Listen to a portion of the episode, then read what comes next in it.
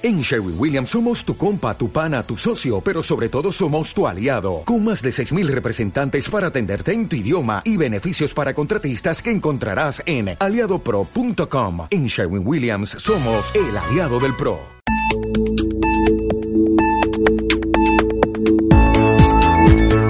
PIN FM. PIN FM. Son las 7.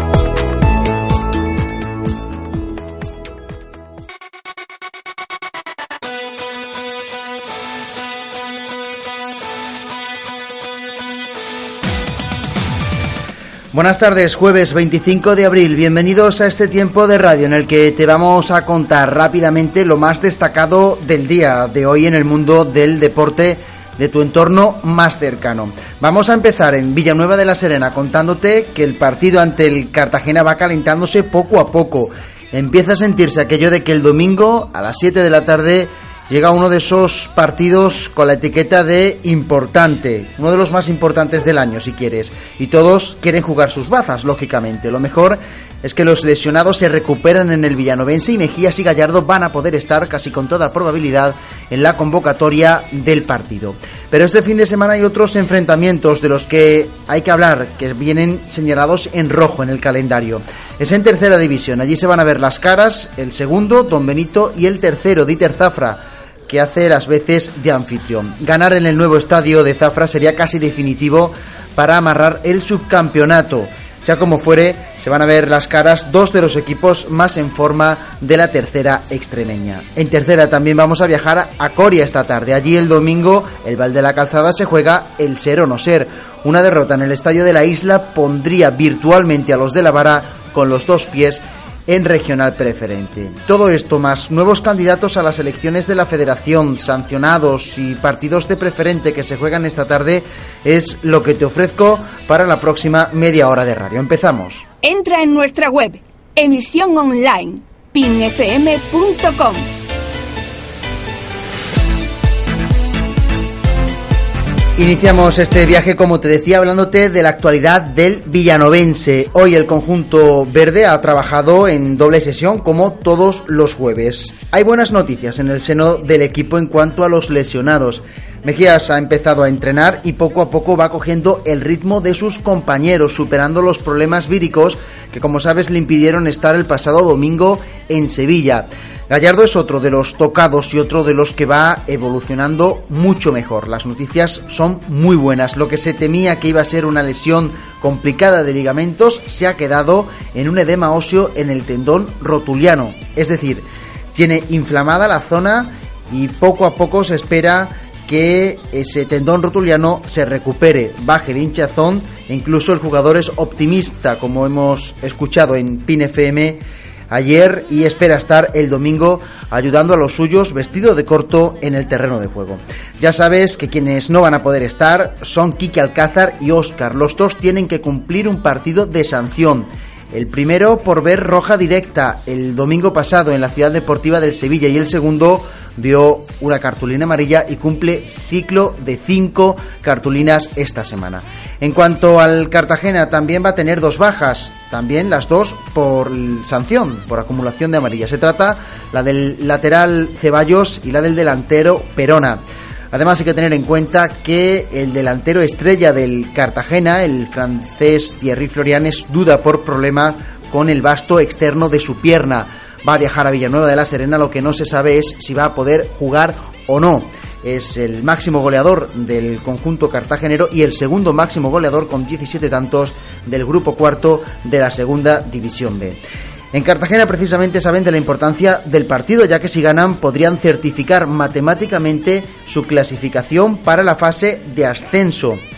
Y también saben que es un partido importante porque no deben descuidarse ni un segundo en su particular lucha que mantienen con el Real Jaén por la primera plaza del campeonato. Ahora mismo los jiesnenses son líderes con solo un punto más que los de Cartagena. El domingo se espera aproximadamente que medio centenar de personas se desplacen a Villanueva de la Serena para apoyar al equipo cartagenero. Todos van a ser ubicados en la tribuna lateral derecha del Romero Cuerda, como ha decidido la directiva del Villanovense.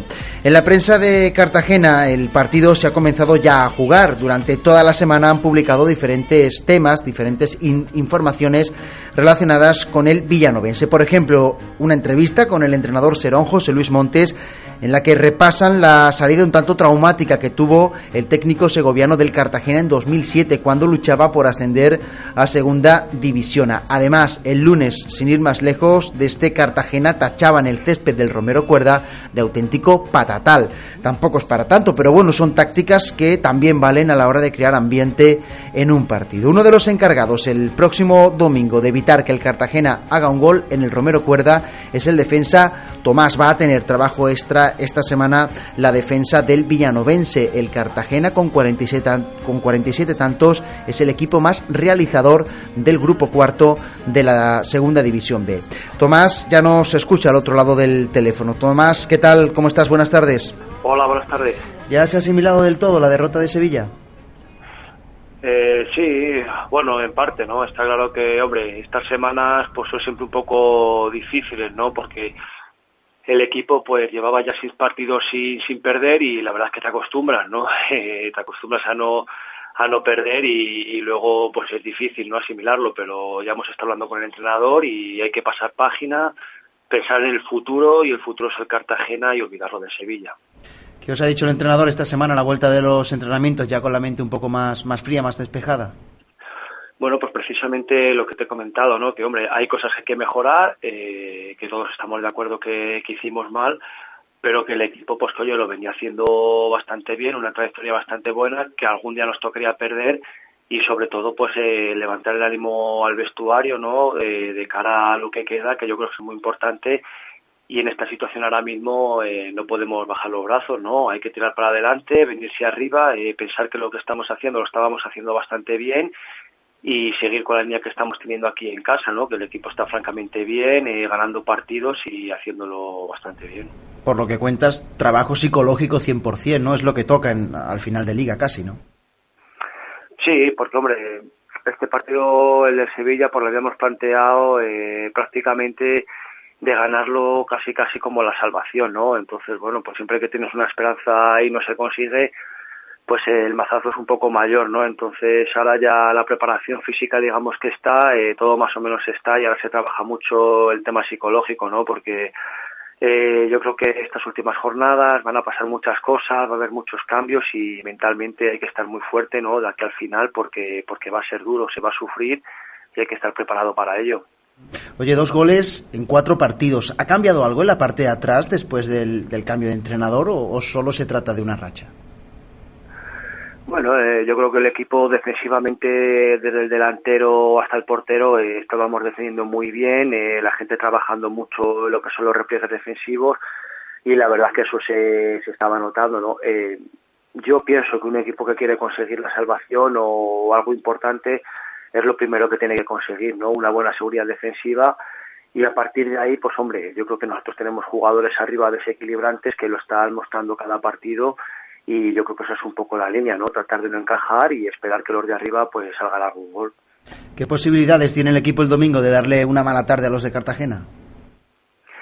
bueno, pues eh, llegado a este punto, pues todas, ¿no? Nosotros vamos a poner toda nuestra fuerza, todas nuestras ganas.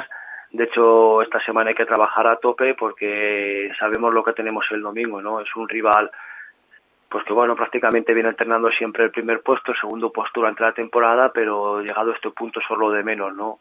Nosotros tenemos que ganar, sea quien sea, Cartagena, uno de los de abajo, ahora mismo da igual, entonces eh, con nuestro público esperemos pues conseguir sacar el partido adelante, que yo creo que sea un paso eh, muy importante ¿no? para, la, para la salvación.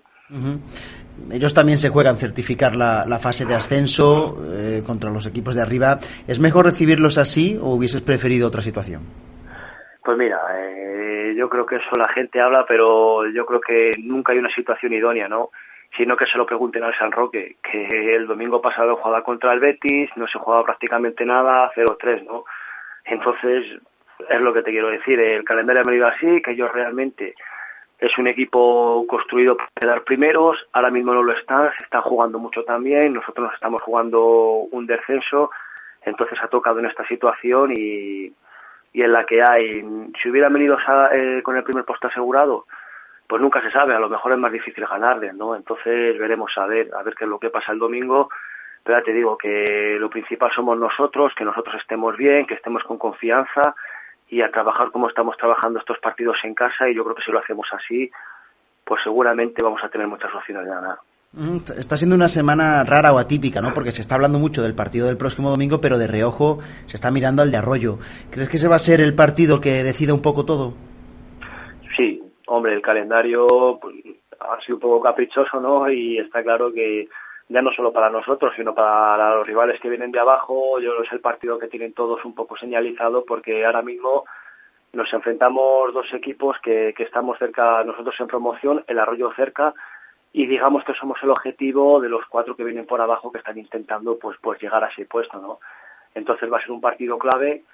Nosotros vamos a tratar de llegar en las mejores condiciones. Esto es ganando los tres puntos el domingo y a partir de ahí pues intentar ganar el arroyo también y si lo consiguiéramos pues yo creo que el equipo estaría prácticamente salvado no para acabar, Tomás, en Cartagena la prensa local está hablando de que el domingo su equipo viene a jugar a un, a un patatal, que el césped del Romero Cuerda está muy mal. ¿Es para tanto? bueno, historias, son, eh, son tonterías, siempre ya pasó, eh, me acuerdo hace dos temporadas con el Lugo, que justo se dio la casualidad que en Extremadura perdió todos los partidos, perdió contra el Cacereño, Extremadura, Badajoz, como eran líderes, pues siempre argumentaban lo mismo, ¿no? Que si el campo un patatá, que tal, bueno, todos hemos sido futbolistas, todos hemos jugado en categoría superior, y aquí nos adaptamos a lo que haga falta sin protestar y es el campo que hay, es el campo donde se va a disputar el partido y si ellos lo quieren ver así, que lo vean. El campo está en perfectas condiciones para jugar y no hay ningún tipo de problema. Tomás, jugador del Villanovense, gracias por atender nuestra llamada y muchísima suerte para este trascendental partido del domingo. Venga, muchas gracias a vosotros, un abrazo.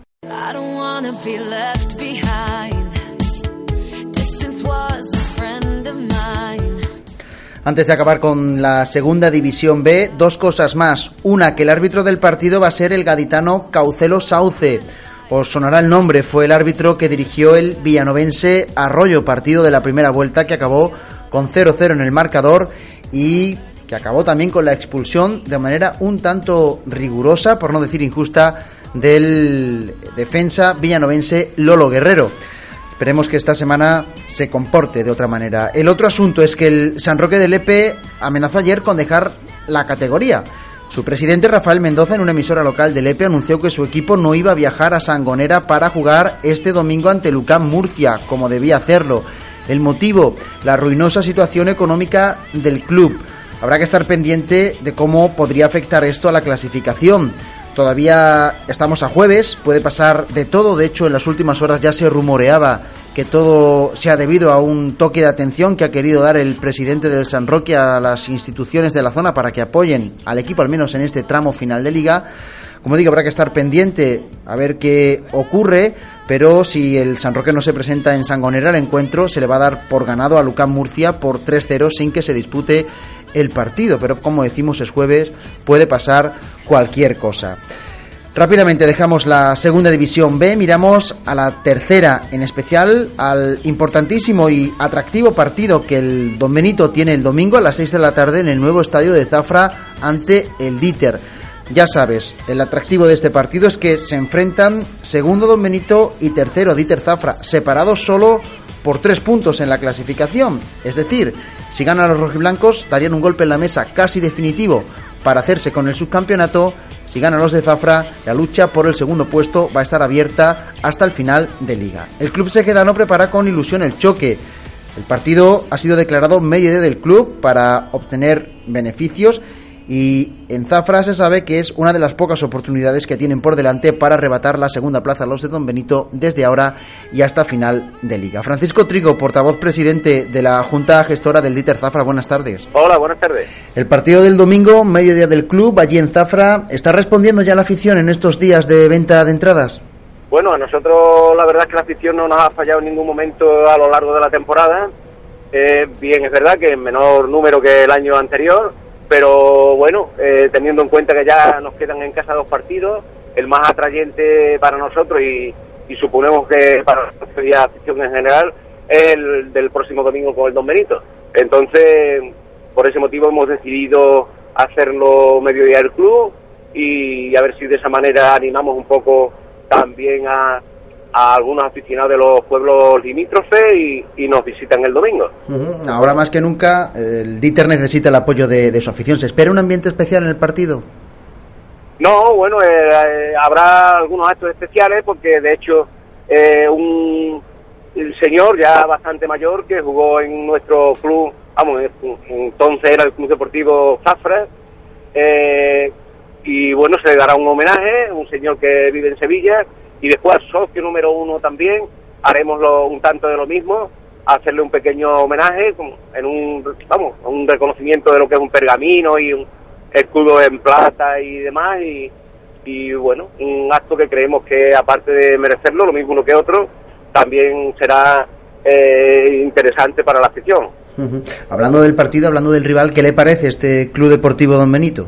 Bueno, el Don Benito, pues nada, en, la verdad es que a nivel deportivo creo que tiene un plantel um, magnífico, eh, jugador por jugador, línea por línea, también eh, teniendo en cuenta la relación que mantenemos con su directiva, pues pienso que, estarán también orgullosos y contentos con, con lo que ha sido el desarrollo de la temporada de su equipo, ilusionados como estamos también nosotros, eh, en bueno, afrontar este partido de, de promoción. Uh -huh. Lo que pasa el domingo puede ser casi definitivo para saber que, quién, quién acaba finalmente segundo.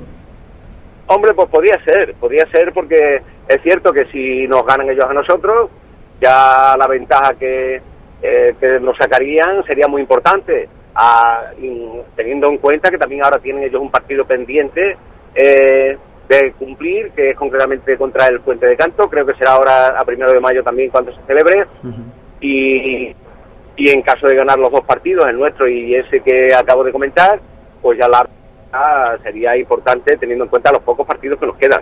Uh -huh. Hablando de otro tema, el pasado domingo al finalizar el partido en Santa Amalia, la Guardia Civil tomó los datos a un jugador del Líter, a Juan Germán, uno de sus jugadores, sí, porque había habido insultos. ¿Se sabe algo de, de ese eh, tema? No, nosotros no sabemos en definitiva y de manera consecutiva todavía y definitiva la resolución que se haya tomado.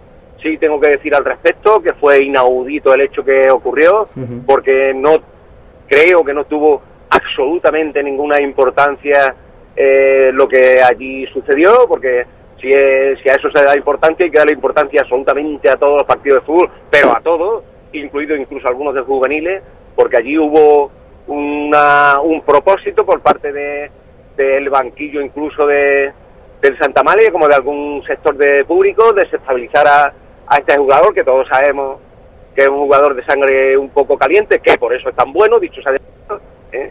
entre mm. otras cosas, y entonces pues no entendemos lo que sucedió. La verdad es que ha sido muy lamentable y además incluso el hecho de que haya ocurrido ahora a final de temporada y, y nos ha, hombre, nos ha perjudicado en el sentido de que la gran ilusión que teníamos de afrontar estos últimos partidos, así como la preparación del partido de promoción, pues hombre, merma un poco en ilusión y en y en empeño a, a, hacia ese hecho.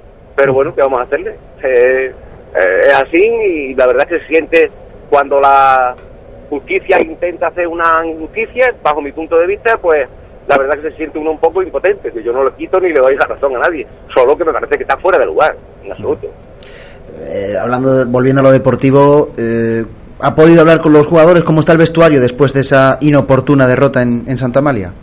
Pues no, eh, bueno, estuvimos el, incluso con los mismos jugadores del Santa Malia, los nuestros, pues el saludo clásico y además, de hecho hay muchos que se conocen y a nivel nuestro, pues sí, estuvimos con, con ellos, algunos en directivo en la caseta y nada, el, lo nuestro y el objetivo ya está mm, cumplido y además vuelvo a decir que muy orgulloso de su comportamiento y de su actitud en el terreno de juego y fuera de él también. ¿eh? Y, y, nada, de, ayer también estuve en el entrenamiento, un ratito con ellos y demás, y seguimos luchando por porque este objetivo que, que al final hemos conseguido sea de lo más, lo más digno y lo más agradable posible y beneficioso para todos. Uh -huh. Hablaba antes del año que está haciendo el Don Benito, el del Dieter también está siendo para nota, está siendo una temporada verdaderamente bueno, excepcional. Ha sido chapó totalmente porque eh, en ningún momento cuando se inició eh, la temporada en el proyecto que nosotros iniciamos, pues estaba este objetivo muchísimo menos. Pero bueno, poco a poco se ha ido eh, avanzando, gracias a, vuelvo a repetir, al plantel de jugadores que tenemos y el cuerpo técnico, valiosísimo también, dicho sea de paso, y ahí estamos. Entonces, y el Don Benito, y yo pienso, el Extremadura no cabe duda que está ahí el mejor, ¿eh? no hay duda de eso y, nada, y a seguir luchando y a, ver qué es lo que al final conseguimos.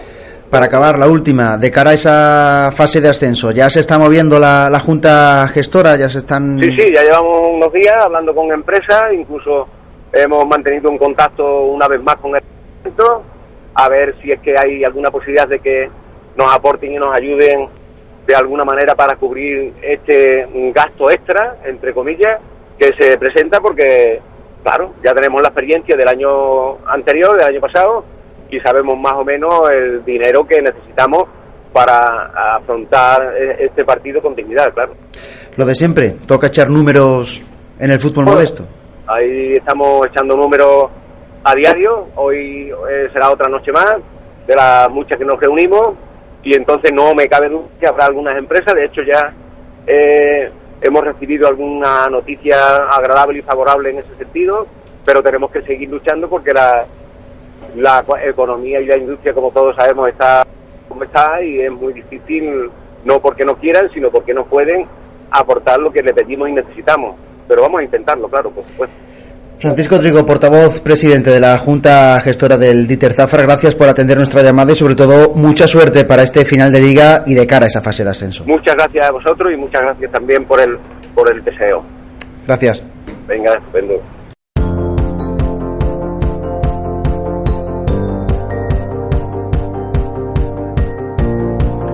Seguimos hablando de tercera, no dejamos esta categoría. Eso sí, vamos a cambiar de registro. De la zona de arriba de la clasificación nos vamos a ir a la de abajo. Cruzamos toda Extremadura.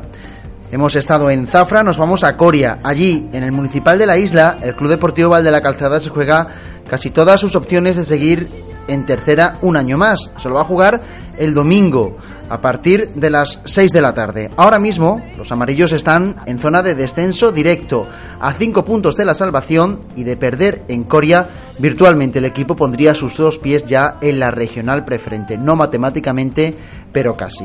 Toda la presión es para los de Val de la Calzada, pues los locales, el equipo de Coria, hace ya muchas jornadas que perdió todas las opciones que tenía de meterse entre los cuatro primeros. Eso ha llevado a los de Coria, al Club Deportivo Coria, a cierta relajación que para nada, ya te aviso, gusta al entrenador de los caurienses. Rafa Rincón Rus, entrenador del Club Deportivo Coria, buenas tardes. Hola, ¿cómo estás? Buenas tardes. ¿Cómo llega el equipo al partido del domingo ante el Val de la Calzada? Mm, bueno, pues considero que no llegamos en la mejor forma posible, quizá, ¿no? Estamos pasando una época en la cual el equipo, digamos que ha bajado mucho los brazos o se ha relajado en exceso quizá debido a la desilusión que pudimos llevarnos de no poder alcanzar los puestos de arriba y ya entrar en una dinámica un poco donde donde de algún modo pues no nos jugamos nada ni por arriba ni por abajo. Y eso se ha reflejado en el terreno de juego donde bueno últimamente no estamos dando el nivel que me hubiese gustado a mirar supongo que como entrenador sospechaba que eso podía suceder no cuando se iba viendo cómo se iba resolviendo la temporada ese temor estaba ahí no Sí, sí, es verdad que, siempre parece que lo piensas y la gente te lo comenta, pero no sé, yo no soy de esa opinión o de ese pensamiento y sin embargo, pues eh, al final he tenido que aceptarlo. La situación que estamos viviendo no es nada agradable, pero bueno, hay que, hay que seguir pasándola. Yo me imagino que los futbolistas querrán ganar, como todo deportista que sale a un terreno de juego, pero mm, últimamente la verdad que no estoy muy contento con la con la imagen que estamos dando. ¿Y qué puede hacer un entrenador con un equipo que ya está salvado, que tiene la parte de arriba ya lejos? Pues por lo menos decirles que, que las cosas no son así e intentar hacerles cambiar la dinámica porque otra no nos queda. Yo tampoco los puedo, digamos, matar, ¿no? Porque me quedo sin equipo, pero verdaderamente hay veces que, que la situación es desagradable, sí. ¿Se ha resuelto demasiado pronto esta liga, al menos por la parte de arriba? Yo creo que este año la liga es rara, es rara y está adulterada y es una liga, mm, no sé, que verdaderamente considero que no ha sido todo lo legal que tenía que haber sido toda esta liga, porque ha habido irregularidades, por supuesto, con el tema de las sanciones, con el tema de los partidos no jugados, con el tema de los partidos que sí se han jugado, eh, futbolistas que no tenían que jugar que han jugado, así que por tanto, eh, bajo mi punto de vista, el final de liga está siendo, bueno, mm, los de arriba sí es cierto que siguen ganando con mucha facilidad y al final pues eh, el resto de los equipos que podíamos estar haciendo sombra no hemos sido capaces. Y por abajo lógicamente pues la gente se quiere salvar salvar de la quema y lógicamente tratan de sacar sus, partidos pero eh, esta competición no cabe duda que está adulterada.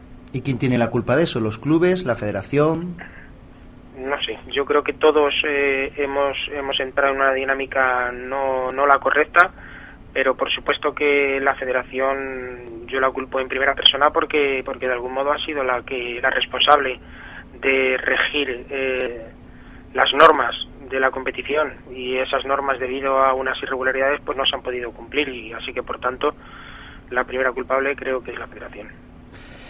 Hablando del partido del, del, próximo domingo, ¿cree que se puede notar en el campo, en el terreno de juego, que el Val de la Calzada tiene más urgencias que el Coria?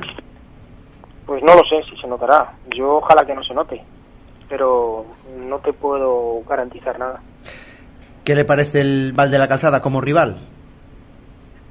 Bueno, pues creo que el Val de la Calzada está haciendo un año una transición de gente muy joven, gente, chavales que está queriendo sacar hacia adelante y un equipo, bueno, pues, pues inexperto, digamos, en la categoría, eh, pero creo que tiene futbolistas que, que apuntan buenas maneras, así que por tanto seguro que con la intensidad y con las ganas de que vengan y esa calidad que repito que atesoran, pues no sé, espero ver al de la calzada que vi en la primera vuelta, donde también perdimos allí y nos ganaron con, con relativa facilidad, así que por tanto no sé, no sé cómo cómo afrontaremos este partido. Estamos entre semana, nos faltan una serie de entrenamientos y veremos a ver cómo afrontamos este partido. Para acabar, entrenador, y coincidiendo con que ya estamos casi al, final de liga y llega el momento en el que se hace balance, ¿esperaba más de su equipo en esta temporada? A la altura de que estamos hoy, por supuesto que esperaba más porque no, no contaba con tener este final de liga como estamos teniendo. Rafa Rincón Rus, entrenador del Coria, muchas gracias y mucha suerte para ese partido del domingo y para lo que queda de temporada. Mm, venga, pues muchas gracias y un saludo.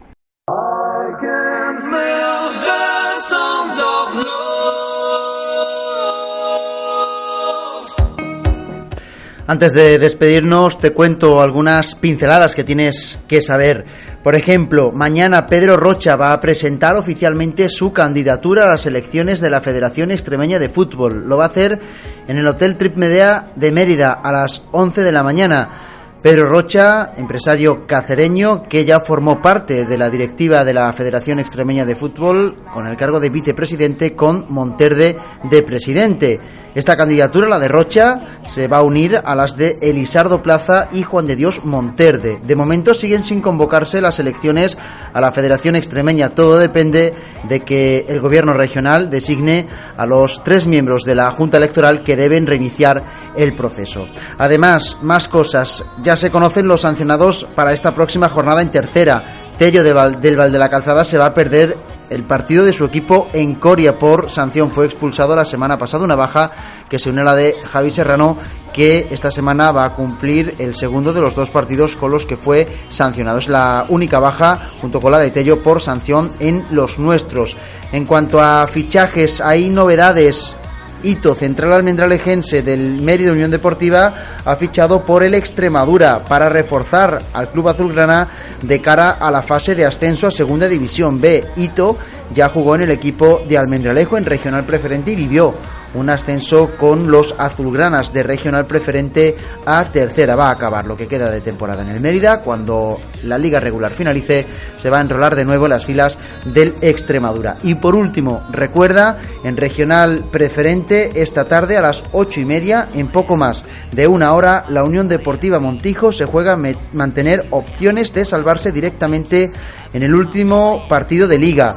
Va a jugar en casa, como te digo, a las ocho y media ante el Club Deportivo San Serván de Arroyo. Si ganan, los montijanos todavía pueden salir de abajo el domingo en Campanario y evitar así la fase de permanencia en regional preferente. Si empatan o pierden en el partido de esta noche, ya no tendrán nada que hacer y tendrán que mentalizarse en jugar la eliminatoria a doble partido para mantener la categoría, la regional preferente, un año más. Con ese apunte nos vamos. Gracias por estar ahí. Recuerda que mañana volvemos a contarte más cosas aquí en PINFM. some